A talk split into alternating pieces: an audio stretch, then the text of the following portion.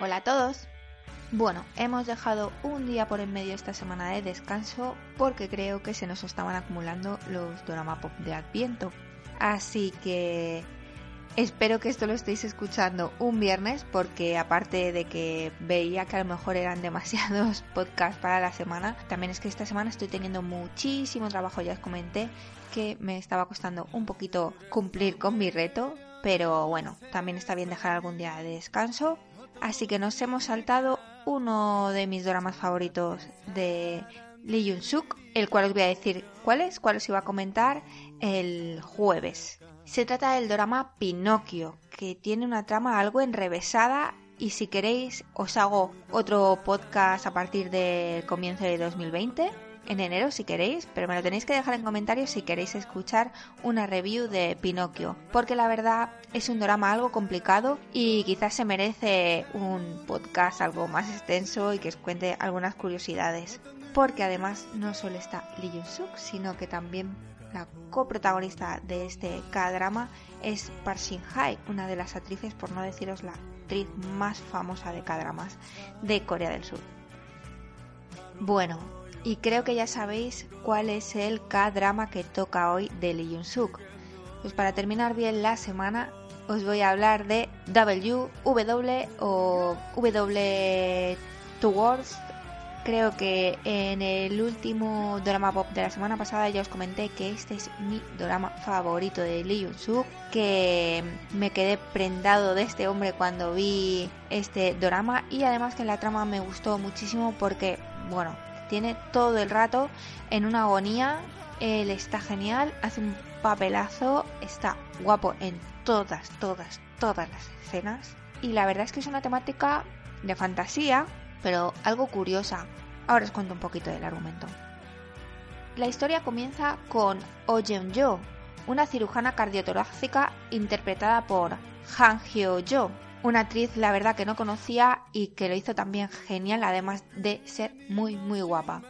Pues por un lado tenemos a Oyen Yo en su trabajo, ella tranquilamente, y por otro lado tenemos a su padre, Oh Mo, que es un muy famoso dibujante y escritor de webtoons. Los webtoons son como el manga online, es muy famoso en Corea pues pensad que el padre de esta cirujana es uno de los autores de un webtoon que se ha hecho muy muy muy famoso que se llama pues como la serie W. Este webtoon está protagonizado por Kang Cheol, por supuesto ya sabéis quién es, ¿no? Lee Jun Suk.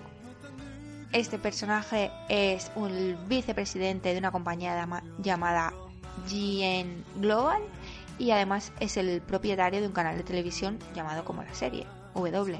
Resulta que este personaje en su juventud era un medallista de tiro olímpico, pero bueno, tuvo como un percance, pasó algo en su familia, lo que le hizo estar una temporada en la cárcel, no os cuento más para que lo veáis, pero a raíz de ahí, mm, digamos que él se supera y al final acaba siendo como un rico CEO de una empresa esta historia que os estoy contando es la del personaje del webtoon. ¿Y qué tiene que ver el webtoon con nuestra cirujana cardiográfica?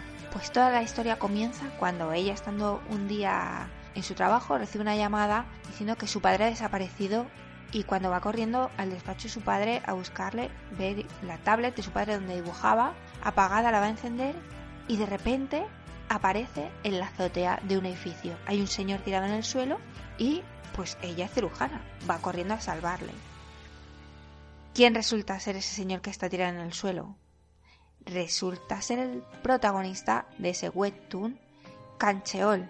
Está muy mal herido y ella lo salva. Ella no se da cuenta que de repente está dentro de ese webtoon hasta pasados pues un ratito que le empiezan a preguntar quién es, de dónde viene, cómo puede ser que ya haya llegado hasta la azotea y se escapa. Y claro, no tiene forma de, volver a su mundo, no sabe por qué está ahí, no está en Seúl, no está en Corea. Ahí empieza toda una trama bastante surrealista pero divertida, a la vez que inquietante. El en su mundo, digamos, él es un personaje de ficción, pero en este momento es real, empieza a buscarla y al final topa con ella. Ahí empieza, ya os digo, toda una trama de investigación. Buscan al padre de ella porque debe saber algo, por qué ha desaparecido, dónde está. Empiezan a entrelazarse los mundos, a salir, entrar y por supuesto empieza una relación muy bonita de amor. La verdad es que gusta mucho. He estado leyendo curiosidades y es uno de los cadramas eh, donde ha habido más besos desde casi el primer capítulo, no os diría, pero el segundo capítulo ya hay besos y si lo veis descubriréis por qué. Sobre todo a medida que va avanzando el cadrama empezáis a angustiaros porque claro, ellos, jolín, se han enamorado, él es un personaje ficción, ella es de la vida real, entonces ¿cómo va a acabar esto? Es que esto no puede acabar bien de ninguna de las maneras. Pues tendréis que verlo para, para ver qué pasa, para ver qué pasa al final. Como siempre os cuento, este cadrama se emitió en Corea del Sur eh, desde mediados de 2016, más o menos julio, hasta septiembre. Fue uno de los cadramas más vistos del año. Obtuvo muchísimos premios, tanto los protagonistas como el escritor, como el actor que hace de padre de ella, que es Kim Eun-sung. Es un actor que además en, en, otras series también ha salido y es muy carismático, hace muy bien sus papeles. Ya veréis, os va a gustar mucho el papel que hace este actor porque no hace solo de él. O hace ahí como dos papeles y los hace muy bien. Te da mucha angustia y eso quiere decir que está haciendo muy buen trabajo como actor. Una curiosidad por parte mía que os tengo que decir de este K-drama eh, creo que junto al malo de Abyss, este es uno de los peores malos que he visto. Por lo menos fue el primer malo malo que yo decía, no, no, no, no se puede hacer nada contra este señor.